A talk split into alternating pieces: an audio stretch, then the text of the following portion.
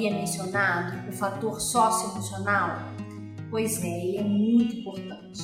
O fator socioemocional significa o pleno funcionamento de você com você e de você na relação com os outros. Embora a empatia seja, sim, essencial para liderar e para gerir as pessoas, é preciso você ter clareza também dos limites da empatia. Então, deixar de reconhecer os limites da empatia pode prejudicar o desempenho individual e o desempenho organizacional. Lembre-se, saber o limite, conhecer o pleno funcionamento seu com você mesmo e você na relação com o outro. A empatia, quando ativa, ela se torna um hábito.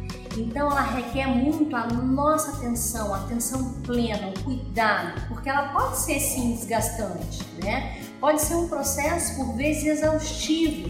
A gente tem que estar sempre em alerta, né? Então, além de consumir mais energia, mais recursos cognitivos do nosso cérebro, ela também pode se esgotar, né? Então a gente tem que ter em mente que o nosso desejo em ser empático e o nosso esforço que exige de nós estão sim disponíveis, mas em quantidade limitada no nosso cérebro. Então, quer estejamos lidando com a família ou com amigos ou com clientes, colegas de trabalho, por isso, atenção, não conseguimos ser empáticos com todos o tempo inteiro.